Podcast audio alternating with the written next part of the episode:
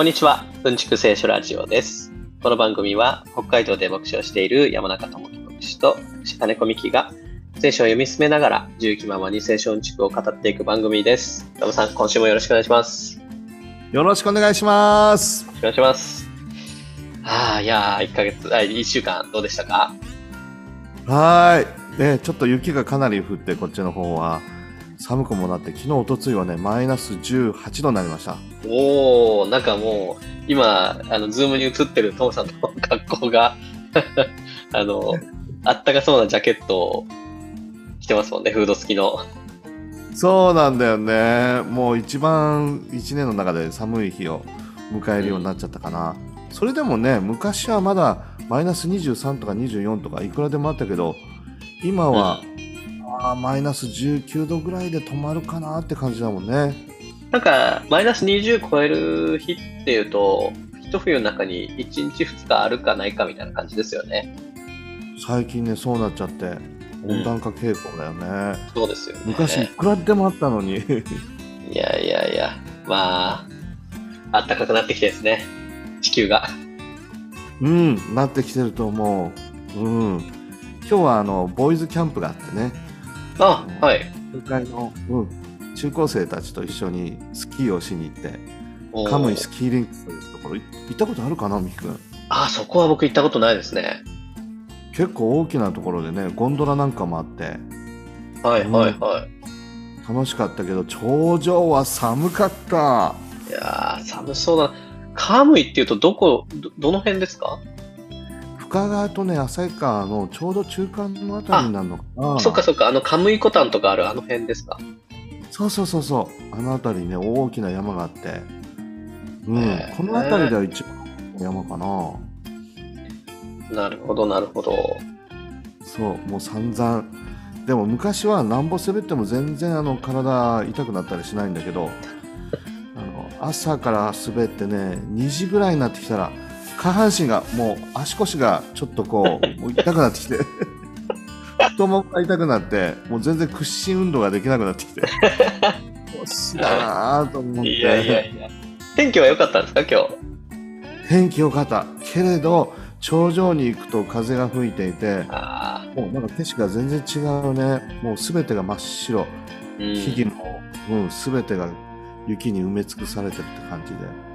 幻想的な幻想的だけど寒いんですよね。寒かった上は。いや年を感じるね。子供たちはもう全然平気だもん。うーん。まだまだ滑れますなんて。そうか、子供たちっていうと、いくつぐらいですか？あの中学生2年生ぐらいかな。あ、あそっかそっか。と。はいはい。うん大学生ぐらいと。あと大人かな。小学生も行ったけど小学生ぐらいだと、やっぱ、その、子供、あの、体のが温まりきらないっていうか、なんか、うん結構寒いんですよね、スキーって。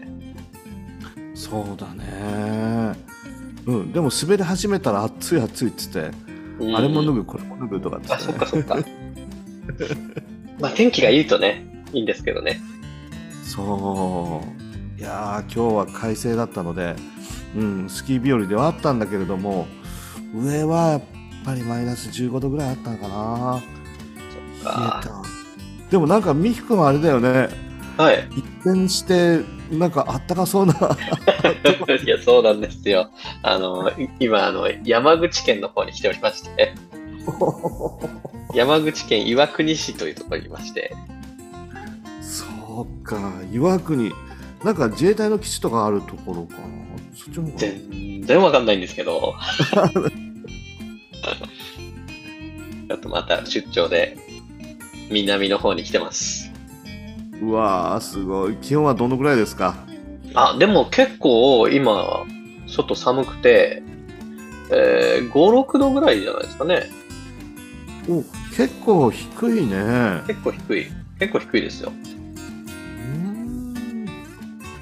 まあでも、まだ外を歩ける気温なので、当然あれでしょ雪なんか積もってないもんねはい、ありませんね。なんかこっちの方の冬って雪が降ったりしたり、なんかぐずつくみたいですよ。あ山口とか島根とかって。はい。えー聞いた話であの、体感したことはないですけど。うんうんうん案外そうか冷え込んだりするんだねうん。そうなんですね。魚もなんか美味しそうだけど南の方九州とかその山口のあたりはね、うん、そうですねん。なんか美味しいもの食べましたか？いや、あの、さ、先ほど、先ほどっていうか、えっ、と、今ね、収録時点で10時半ぐらいですけど、今。えっ、と、山口の空港に着いたのが、あーっと、しえっ、と、7時近かったのかな ?6 時半ぐらいで、うんうんで、そこからレンタカーで、えっ、と、岩国市っていうところまで来て、それが1時間45分ぐらいかかったかな。おー結構かかるんだねはい。なので、で、ホテル着いて、ちょっとまだ仕事が残ってたので、ちょっと仕事して、うんうんあの、この収録が終わったら、なんかカップラーメンでも食べようかなと思ってるとこなんで、ああららららら。いやそうじゃあ申し訳ないね。夕食前になんか。全然全然いいです。あ、そうそう。お,、ね、お、おにぎりみたいのはちょっと食べたんで、あーそっか。せっかくなんかね南のお魚美味しそうなところに来てるけどカップラーメンで。いや、カップラーメンでいきますね。また担々麺でいきますんで。あなるほどなるほど。一押しだもんね今のね。そうなんです。まあ、そんなわけですね。はーいまあ、じゃあ、今週はこんなもんにして始めていきますか。そうだねなんか特別変わったニュースとかありますか？年が始まってえー10日ほどもう経っちゃったけれど、ねえ、はい。年がもう明けちゃいましてね、10日ですけど、うんうんうんあのーあれなんですよ。また、今年もいいアニメが始まるところで、おお ちょうど今日、あのー、ビンランドサガっていう漫画があるんですけど、えビンランドサガっていう漫画がアニメになっていて、それの、うん。えっ、と、第1、シーズン1が、えー去年の暮れだったか、あ、去年の暮れ、一昨年の暮れだったかに終わったんですけど、うんそれの続編が昨日、あの、始まりまして、お放映が開始したっていうこと？そうです、そうです。はい。いやー、めちゃくちゃ楽しみにしてたんですけど、あ本当じゃあ、まあ、テレビ放映されるぐらいだから相当有名ないやー、そうなんですよあの、第1シリーズは、あの、NHK で放送してたんですよ。あええあの NHK であの、NHK 様で。いや NHK も変わったよね。前までなんだっけあの巨人のほらアニメ。あ、進撃の巨人。そうおどろおどろしいやつ。えそうそうそうこんなのそうそう。NHK でも放映するんだと思ってびっくりしたことがあったんだよ。いや、まあ、ビンランドサガも、あの、まあ、進撃の巨人ほどではないが、あの、なかなか同じぐらい、あの、結構戦闘がメインの、あの、お話なんですけど、な歴史ものなんですよ。あの、えっと、千年、ちょうど紀元千年ぐらいの話で、うんうんあの、前に、この、これ、この作品を話したかな？このラジオで。あの、なんか、えーっと、だバイキングってあるじゃないですか。バイキング。はいうんうんうんゲルマン大移動の後に来た人たちうんが、うーんと、だからデンマークの王様のクヌートっていう人が、そのイングランドを征服して、で、えっと、デーン朝っていうのを作るんですよね、イギリスに。で、その、ちょうどその時代なんですけど、まあ、クヌートが出てきたりもするんですけど、うんうんまあ、だからそのバイキングの戦いがこう結構激しく描かれるような、あの、アニメなんで、まあなかなかね、あの、あの、流血がひどいんですけど、そうなんだ。いやでもやっぱり史実に基づいたそういうものだから歴史ものとしても楽しめちゃうっていう部分もあるのかな。そうですね、史実を元にした、まあフィクションも織り交ぜつつって感じで、なんかその、あの、実は、よえっ、と、新大陸発見って、あの、コロンブスの新大陸発見って、えー、1492年か。って言われますけど、実はそのバイキングがそれそれよりだから500年約500年弱前にあのアメリカに行ってるんですよね。えあのバイキングが行ってるんですよ。ロッパ北欧ってイメージがあるけれど行っちゃってたんだ。ま あバイキングの中でもなんかそういうあの強い猛者たちにこうあの押されてこう、移動を余儀なくされてた人たちっていう人がいてその人たちがなんか氷河伝いにあの、まあ、アラスカの方に行ってそこから南下してあのアメリカまで到達してたようなのこなんていうんですかね記録があって、まあ、それの話なんですよね。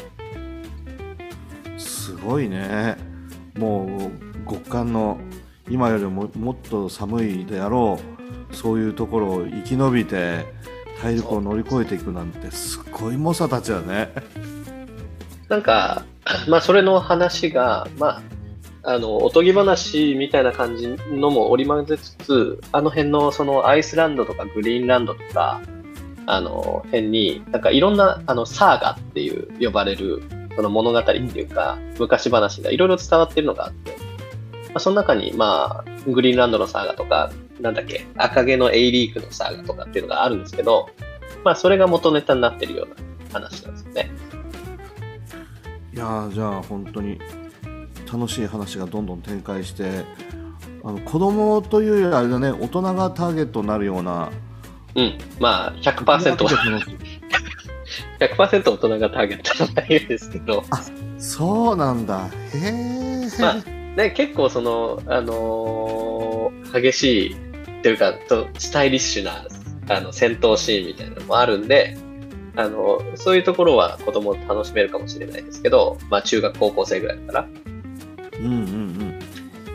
まあでも、ね、歴史好きの大人が、あの、大喜びする アニメですね。というか漫画ですね。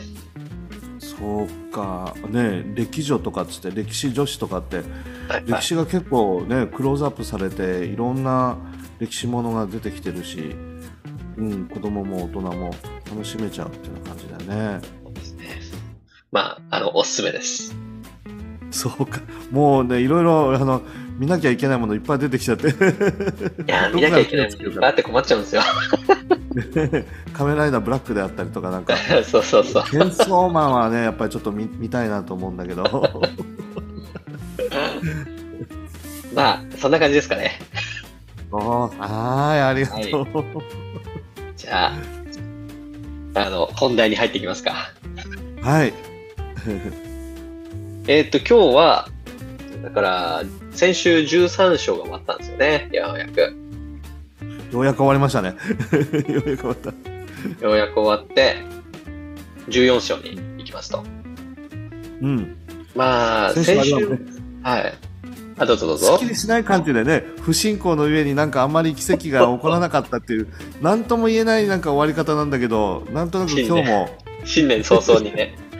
早々にそういや、今日もひどい。新年早々に。ハッピーニューイヤーって感じじゃないよねなんじゃないですね。まあでもお誕生日の話ではあるんだけど。ああ確かに確かにじゃあやっていきますかね。ねうん、13節までかな。12節、13。まあちょっと読んでいきますね。じゃあ、早速。はいはい、いきます。えーマタイの14章ですね。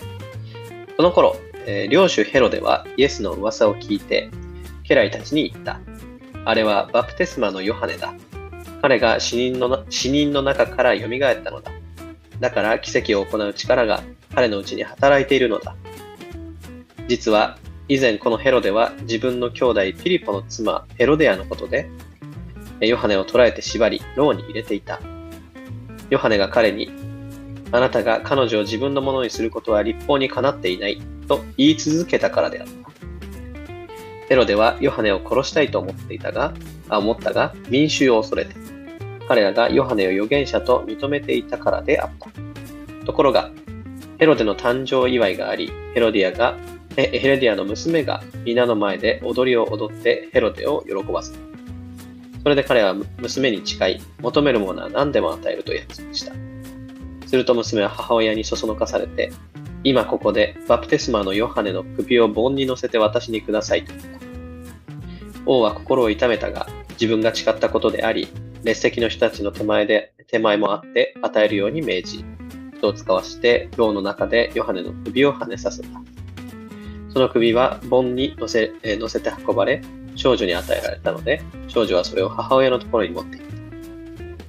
それからヨハネの弟子たちがやってきて、遺体を引き取り、葬った。そして、イエスのところに行って報告した。はい。ここまでにしましょうかね。はい。いやー な、なかなか結構ヘビーだね。はい。ヘビーな内容だね、結構。ね あのー、この話、あの結構有名な話で、うんうんうん。なんか、あれ、シェイクスピアかな？か誰かが、なんか、悲劇かなんかにしてますよね。そうだね、なんか絵にもなってるよね、有名な画家さんがうんうん。絵を描いたりしてね。うん。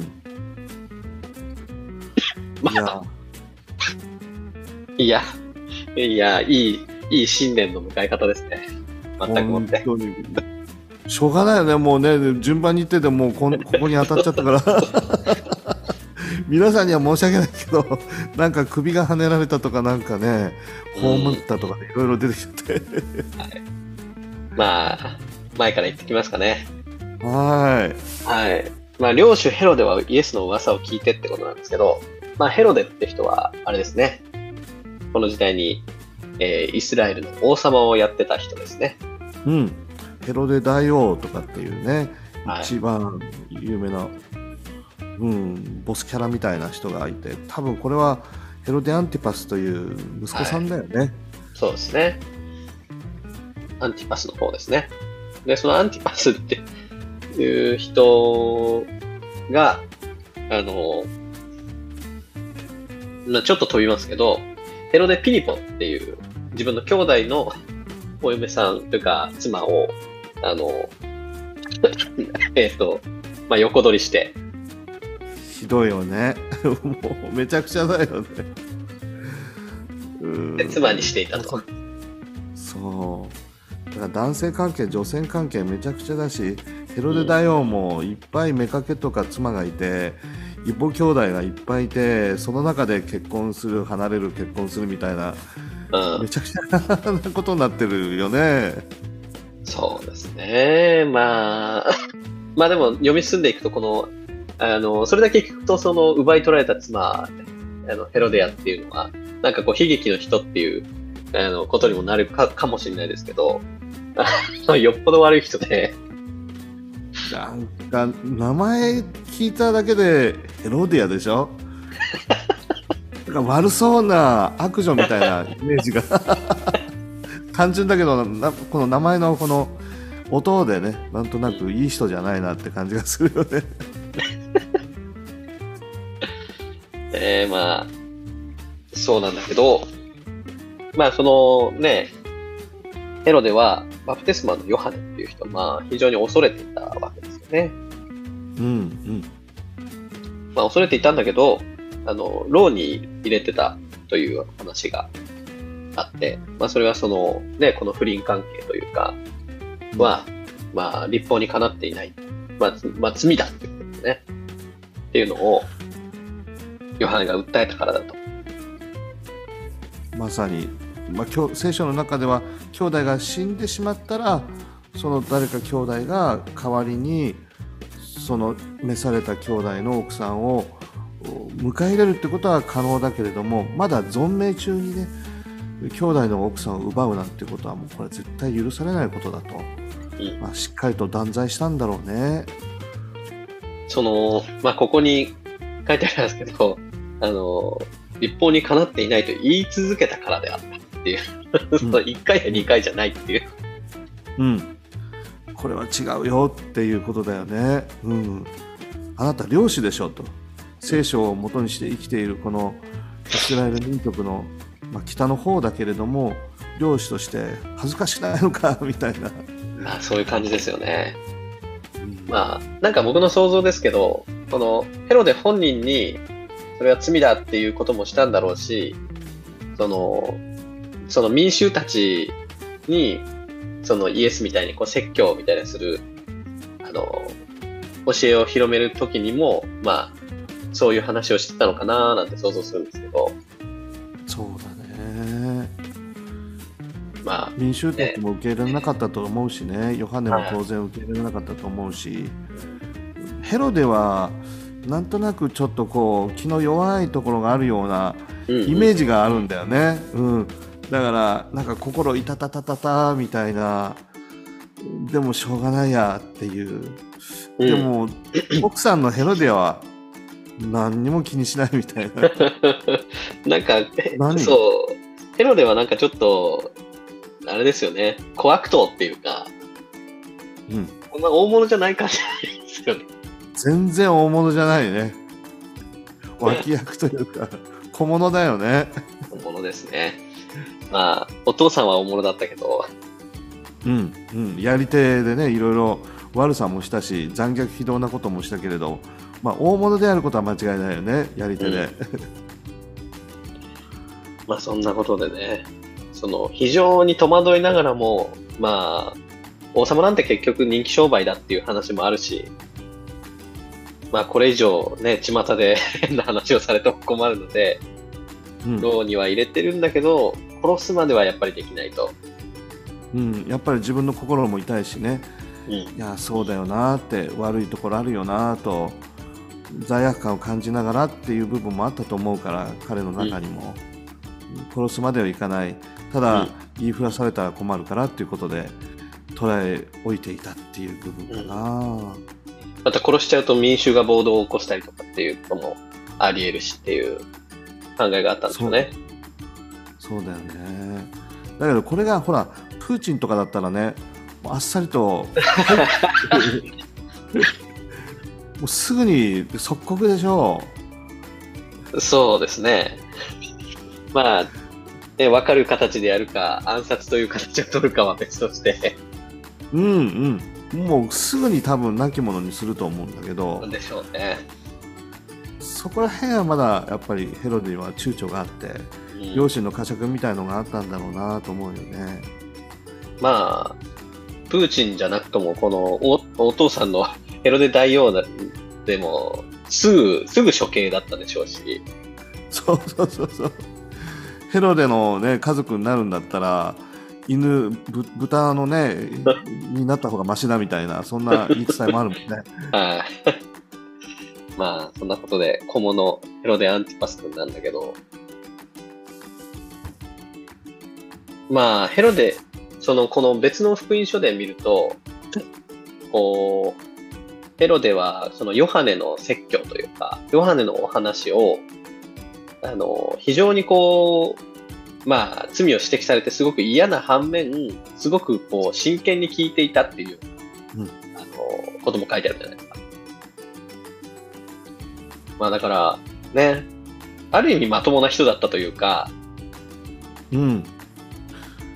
なんかもう、どうしようもなく、まあこういうようなドロドロした関係になってしまったけれど自分の弱さのゆえにね、うん、うん、だけれど本当はやっぱりいけないことをしているんだっていうそういう自覚はあったんじゃないかなと重心な部分と、うん、うん、悪に染まりきれない部分とあったのかな、まあ、そこがちょっと共感を呼ぶというか ね、中間管理職みたいな感じで上から下からっていう苦しい立場ではあったかもしれないね。漁師とはいえね。そうですね。ところであれですね。領主と漁師は 聞き取りづらいですね。あそうかそうか。確かに。漁師と漁師これまでずっとね漁師元漁師の弟子たちの話とかをしてきたところで 漁師っていうのと結構あのバッティングしますね発音が。確かにそうだねいやここではあの「王」って書いてないんだよねやっぱり、うん、ヘロデ大王は王だけれどもこの息子はちょっと出来損ないでって 抜けたところもあってうんまあ中間管理職ぐらいかなみたいなニュアンスだよね領主っていう。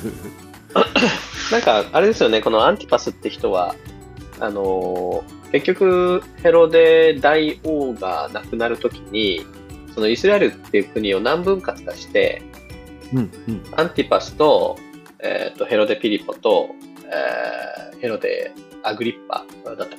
なんか3分割ぐらいしたんですよね。うん、そうだよね。うん。で、主要な地域を。はいはい、そうそうそう。あんまりできなくないからもう3人でちょっとやってくれよみたいな。主要な地域を任されてたのがこのヘロデ、えアンティパスか。うん。だったのかなと記憶してるんですけど、間違いだったらすいません、うん、だったけど。北の方ね、ガリラヤ地方、主にこう、うん、見ていたっていう部分があるかなと。なので、まあ、イエス様が活躍したその地域と、まあ、一致するということで、うん、イエス様のことは逐次報告が入ってたと思うんだよね。うんうんうん、すごいやつが出てきたようだぞと。うんまあなんかそれで思うんですけど、このまあイエスの働きを聞いて、あれはヨハネだって言うんですけど、これ、僕ちょっとわかんないんですけど、この、これはよ、あれ、あれはヨハネだっていう、あ、あ、そっかそっか、いや、ごめんなさい、間違えました。間違えたっていうか書いてあった。あの、あれはバプテスマのヨハネだ。彼が死人の中から蘇ったのだっていう話で、だからここで時間がこう前後してるんですね。うんうんそうなのそうなの。時系列がちょっとねバラバラになってる逆になってるというか分かりにくいところだよね。うん。まあ確かにこの2節でヨハヨハネが死人の中から蘇ったのだってあれヨハネもう死んでたのっていう 感じですよね、うん、前回登場したんだけど。ちょっと順番がおかしいことになってね。うん。だからヘロデとしては蘇って自分を裁きに来たんじゃないかみたいな、まあ、プレステもヨハネがね お化けになってとか蘇って死の中から来てって自分にこうね成敗するんじゃないかってってちょっとそういう恐ろしさがあったのかもしれないね。うん、うん、なんかこういうのって世界共通なんですけどね。なんかあの人は誰々の生まれ変わりだみたいな言い方って今でもするしあの日本でもするけどこのどうやら2000年前のイスラエルでも、ね、こういう発想はあったみたいだし。うんうん。復活、蘇るってことを信じない派もあるし、蘇ってっていうことをね、固く信じているところもあるし、そうだね。面白いですね。うん。彼はちょっと怖がってたんだね、蘇って、成敗してくれるわっつってバプテスマ・ヨハネがよくぞ首をはねたなって言ってまあ同じ、同じ地方から出てきた人だし、うん、で、まあ同じように民衆から人気がある、で、力のある奇跡を起こす人だっていうところで、だいぶこう、ヨハネを殺してしまった自分に、こう、なんていうんですかね、負い目を感じてたというか、思うところがあったんでしょうね。いややってしまったけれど、でもやばいな、みたいな。どうしようってとんでもないことをしてしまったっていう気持ちの中で眠れない日々を過ごしたんじゃないだろうか 案外小心者のヘロデアグリ、うん、うんうんアンティパスって感じだよね。うん、まあそのね殺したいきさつがここから続くわけですけど。うんうん。まあ誕生日のお祝いの時に そのヘロディアの娘が皆の前で踊りを踊ってヘロデを喜ばせた。うん。だから実の娘でってってことですよね。ねこれは別に普通のことでね、ああ、めでたいめでたいっていうような、うん、うん、なんか心温まる部分があるよね。うんうんうん。なんかヘロディアの連れ子っていうことですよね、この娘っていうのは。こういう書き方と思う。うん、そうだと思う。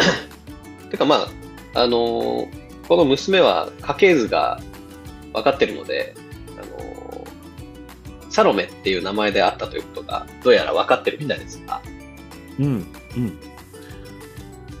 絵画にもなってるもんねサロメの踊りと、うんそのバプテスマのヨハネのその首を盆に乗せてきた場面が描かれている絵画なんかもあるもんね。で、まあ、それを見て非常にこう、ヘロデはよ 喜んで、で、何でも欲しいものあげるよって約束したと。部活だよねこんなことを言わなきゃいいのにあの、他の福音書では、あの、国の半分でもお前にあげてもいいみたいなことを言ったって書いてあるんですけど。まあ周りの人に対するその俺はつ強い力を持ってんだぞっていうことを誇示するような、小心者なんだけどでも自分のでかさを力強さを見せたいみたはいいな、はいはい。まあ、ここでもなんかこう小物感がありますよね。できもしない約束をしちゃうっていう。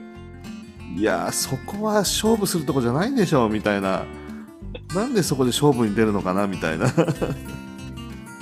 いやー、誕生日にちょっと気分が大大きくなって、言わなくてもいいとことまで言っちゃうような。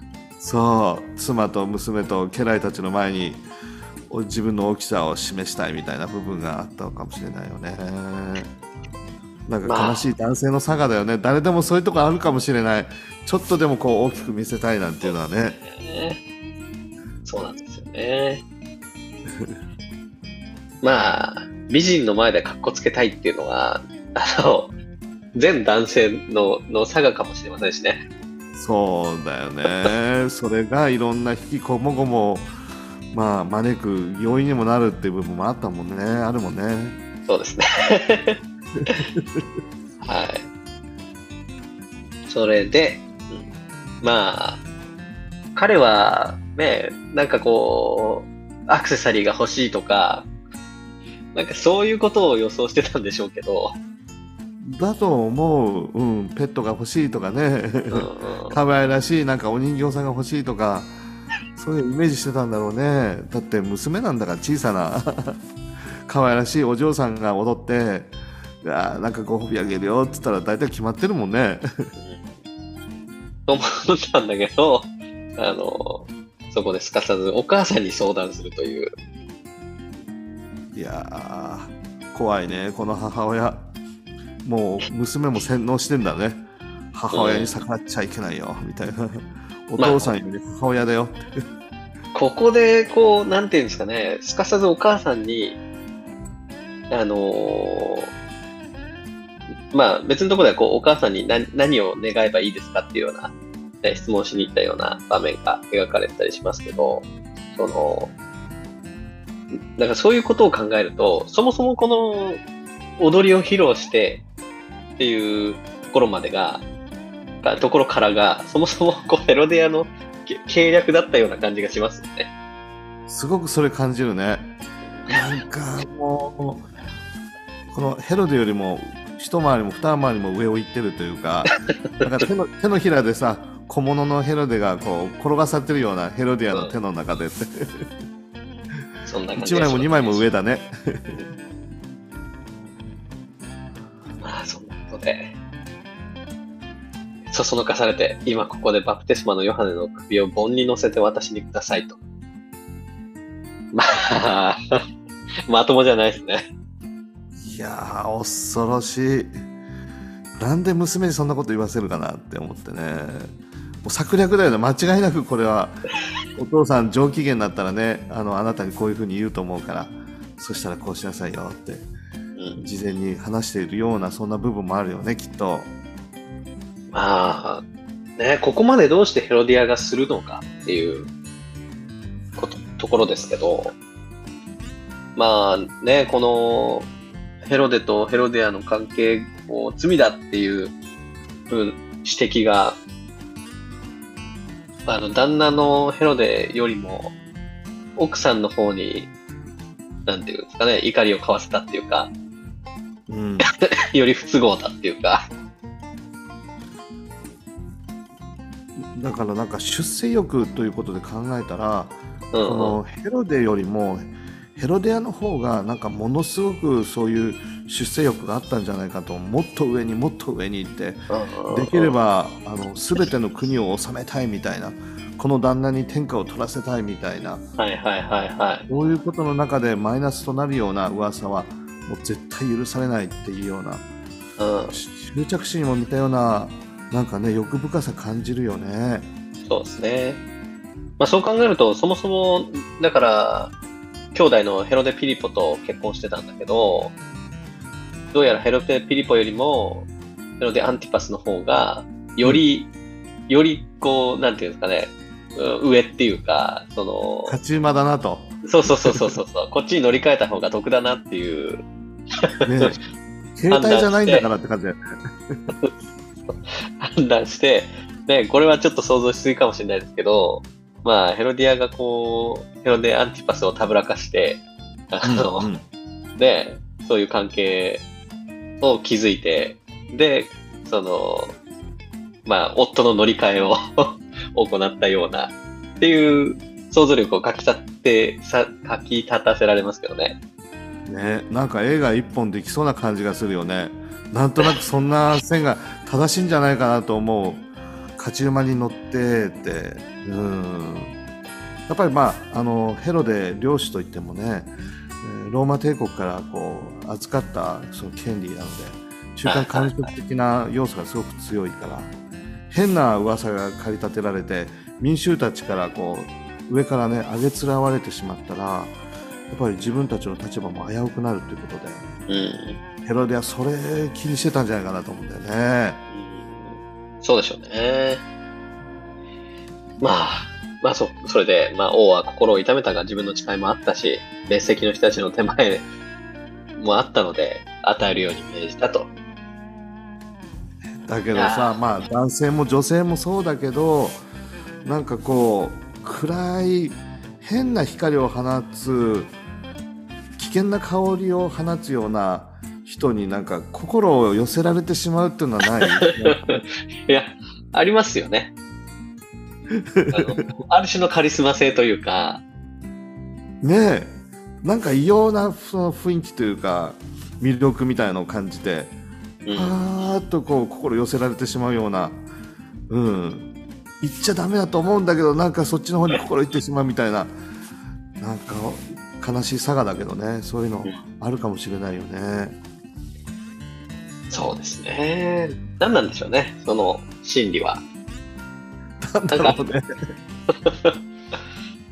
なんかね、若い頃なんて、ね、単なる、男性も単なるいい人よりも、ちょっと、ちょっと悪いぐらいの方がモテるみたいなとこあるじゃないですか。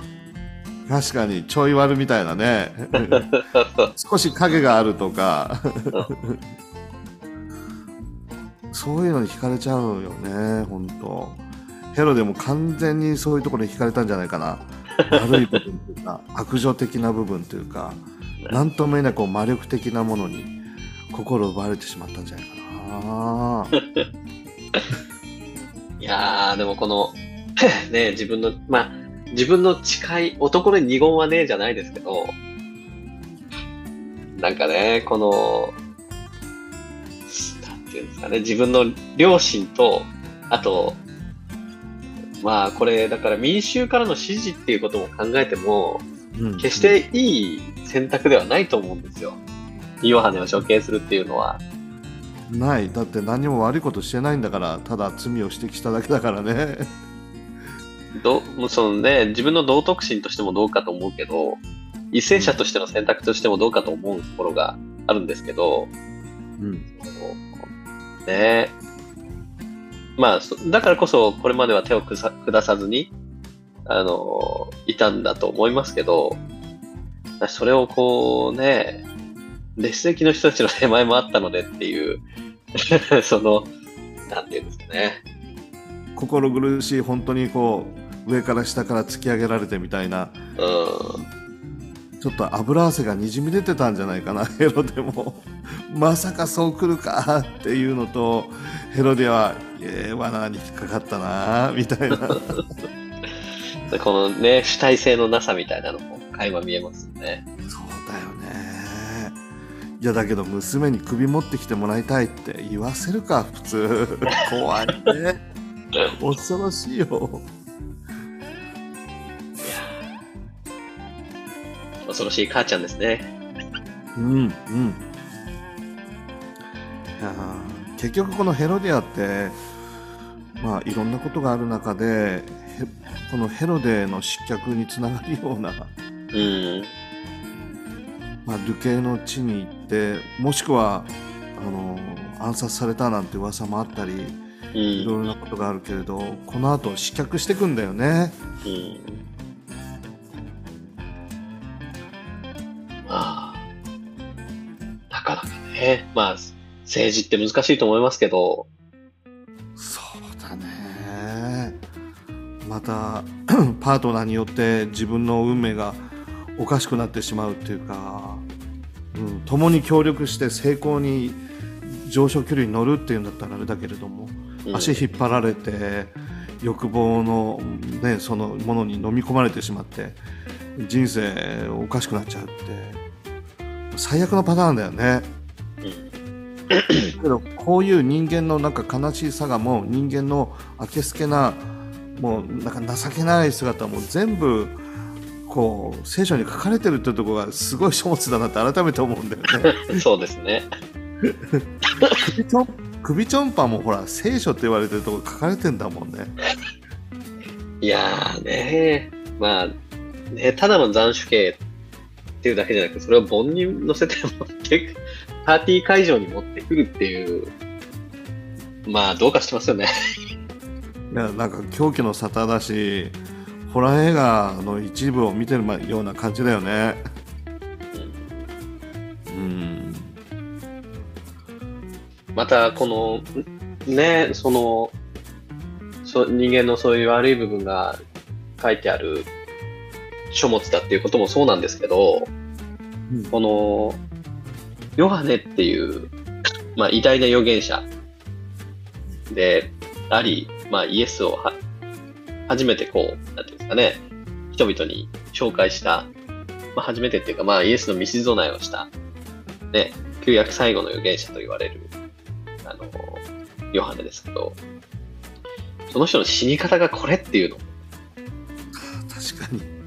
いやー、せ、ね、もっと、キリスト教の、なんていうんですかね、信仰っていうのを、もっとこうね、利益に満ちたものとして宣伝するのであれば、こういうことは書かない方がいいと思うんだけど、いや絶対これはもうネガティブキャンペーン以外の何者でもなくなっちゃうよね。結う局ん、神を信じてもこ、こんな死に方すんのかっていうことじゃないですか。いやしかもこのなんか信じるそのものがあってその宗教の戦いをしてであえなく殺されていくっていうことじゃなくてうん。こんなやつでなんかこうヘロディアの、ええ暗殺そのヘロディアの策略に乗って首ちょんぱされちゃうなんていうのは最悪だよね。いや、まあ、惨め以外の何者でもないけど、まあ普通に考えたら、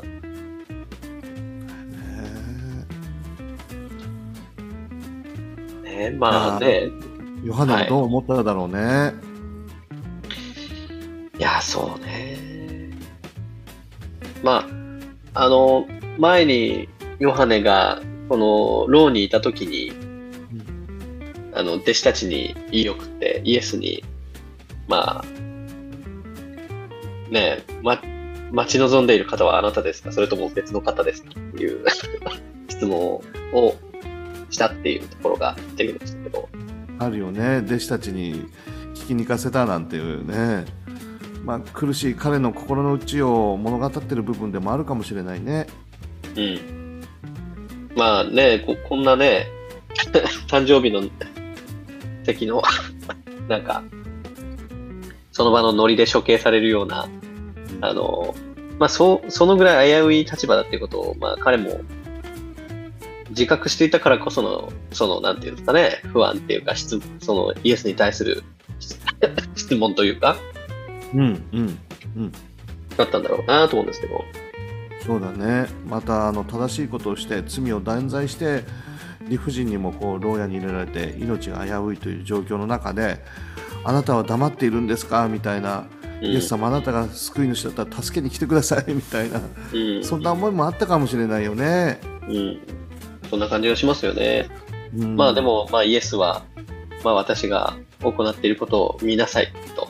まあその聞いているものを見て、つまずかないでいなさいっていう、まあそんなような、ね、はっきり私だとは言わないんだけど、まあね、という返事をして、まあ僕なんかはそれを聞いて、まあヨハネっていうのが、なんていうんですかね、まあ、信仰をまた新たにうん。して、このね、希望を持ってうん。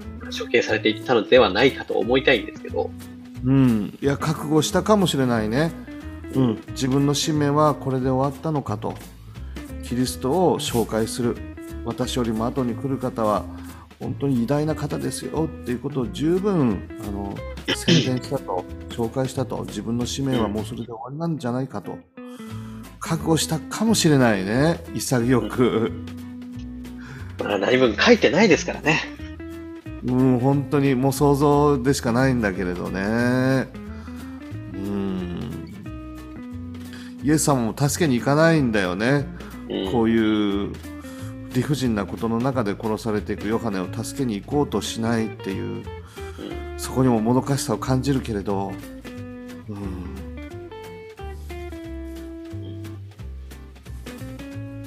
まあ、なんともね、すっきりしないというか、もやもやするとこなんですけど、そうだね。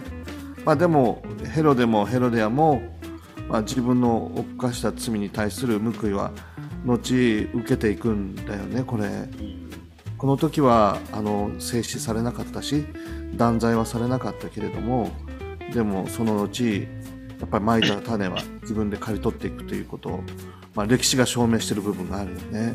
そうですね。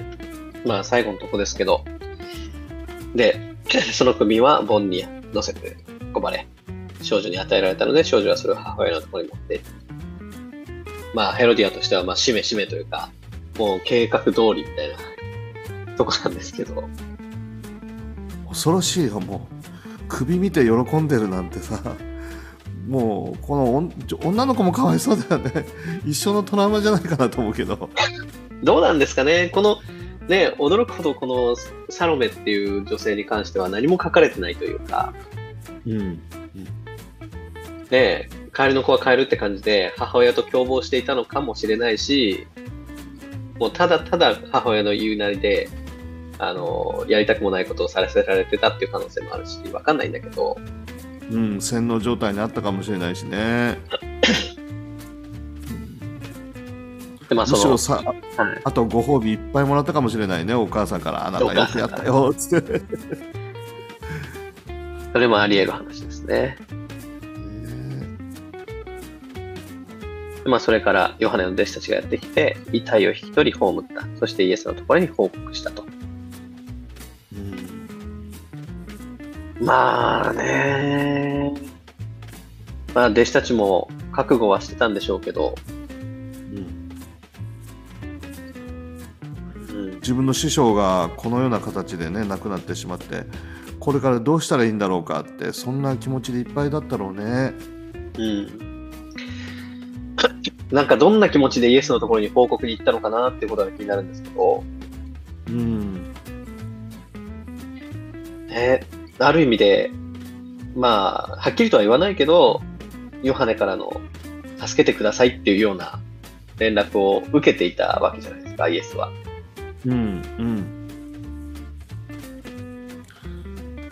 あえて行かないんだよねそこでうん うん。でまあそうかってなんか全てを達観してるかのように報告を聞いたかもしれないしヨハネの、ね、弟子たちとしてはなんで助けに行かなかったんですかってうん。こんな悲しい形で殺されてしまってあなたは何とも思わないんですかみたいな責める気持ちで報告したかもしれないよね。そうですね、かもしれないし、うんまあ、逆にね、頼ることころを失ったそのヨハネの弟子たちとしては、まあ、イエスのところにこれからどうすればいいのかっていう気持ち、すがる気持ちで報告に行ったかもしれないし、わかんないけど、うん、うん、まあ複雑ですよね、ここも。そうだね。この私たちの先生の意思をあなたが受け継いでくださいっていうそんな思いを伝えたかもしれないしね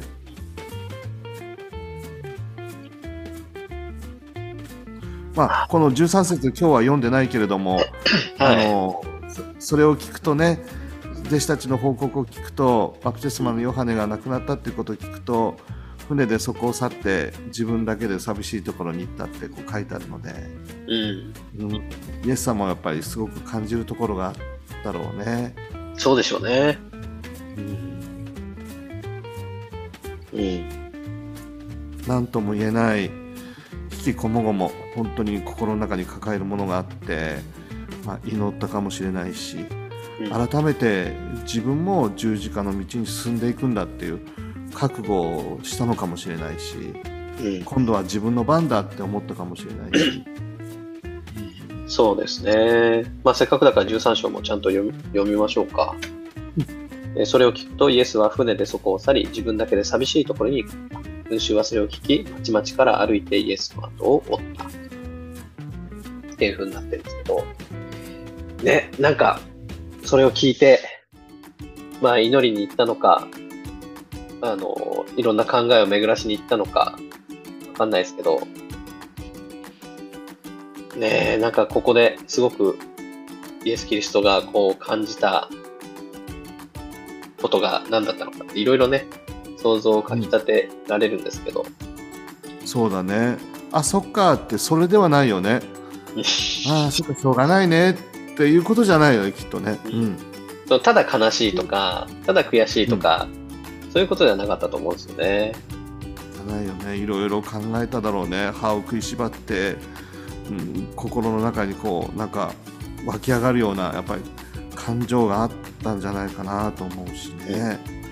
うん、まあ、ヨハネはい。自分の運命を感じただろうと思うし十字架の出来事を思い巡らしたかもしれないしね。うんそうですよね。まあ、ヨハネっていう人がそもそも、あのーイエスの道備えをするか、する、もなんていうんですかね、目的でというか、役割として現れた人だけど、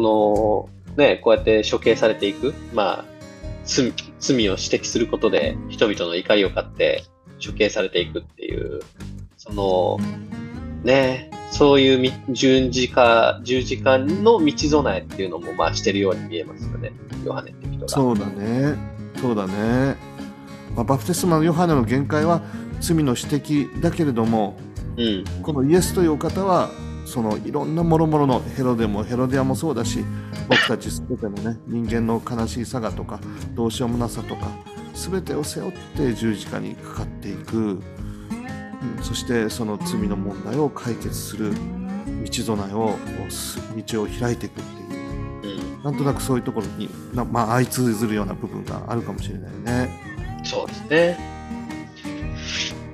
はい。まあ、今週はこんなとこですかね。だけどあれだね、みきくん、これ、はい。ラジオのテーマ、大変だね、つ考えるの。うん。どうどうしようか。何がいいですかね。